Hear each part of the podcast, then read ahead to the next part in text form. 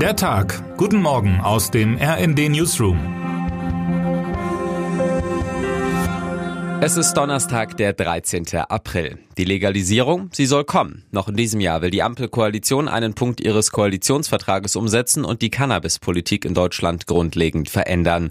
Gestern stellte Bundesgesundheitsminister Karl Lauterbach in Begleitung von Agrarminister Cem Özdemir die Pläne vor.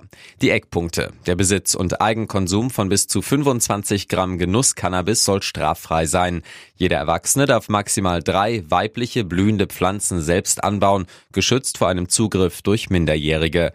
Die ursprünglich geplanten geplanten Cannabis-Shops sind vom Tisch. Auch ein Verkauf in Apotheken ist nicht mehr vorgesehen. Stattdessen soll das Cannabis in sogenannten Cannabis Social Clubs, also nicht gewinnorientierte Vereine mit maximal 500 Mitgliedern für den Eigenbedarf erworben werden können. Wie diese funktionieren, lesen Sie bei uns.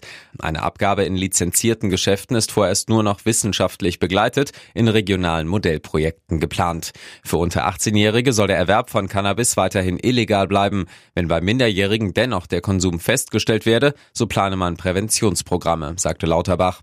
In der Öffentlichkeit ist der Konsum nahe Schulen oder Kitas verboten. In Fußgängerzonen darf bis 20 Uhr nicht gekifft werden. Die neuen Pläne sind eine Art Legalisierung light, denn einige Punkte aus dem ursprünglichen Gesetzentwurf musste Lauterbach abschwächen. Darin war nicht nur der Verkauf in lizenzierten Fachgeschäften vorgesehen, sondern auch ein legaler Eigenbedarf von 30 Gramm.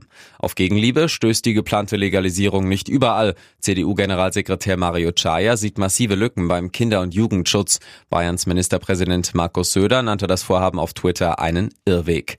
Auch der stellvertretende Bundesvorsitzende der Gewerkschaft der Polizei, Alexander Peutz, kritisierte gegenüber dem RND, Lauterbachs Pläne wirkten wie ein politisches Manöver, um die langsam ungeduldiger werdende Gruppe der Konsumenten ruhig zu stellen. Auf den illegalen Cannabishandel auf dem Schwarzmarkt werde der Entwurf keinen bedeutenden Einfluss entfalten. Eine Entlastung der Polizei würde sich nicht ergeben. Auch RND-Hauptstadtkorrespondent Tim St. Ivan Giuliani hält die Pläne der Ampel für teilweise problematisch, vor allem weil der allgemeine Verkauf nicht umgesetzt wird. Wenn Cannabis in Deutschland erlaubt wird, der Stoff aber nur über Umwege zu bekommen ist, bedeutet das nur eines, der Schwarzmarkt trocknet nicht aus, sondern er wird im Gegenteil aufblühen, schreibt er in seinem Kommentar. Das kann, das darf nicht Sinn einer Legalisierung sein. Termine des Tages. Außenministerin Annalena Baerbock besucht zum ersten Mal in ihrer Amtszeit China. Die Reise wird angesichts des Konflikts zwischen China und Taiwan und dem Krieg in der Ukraine mit Spannung erwartet. Das Statistische Bundesamt gibt die Inflationsrate für März 2023 bekannt.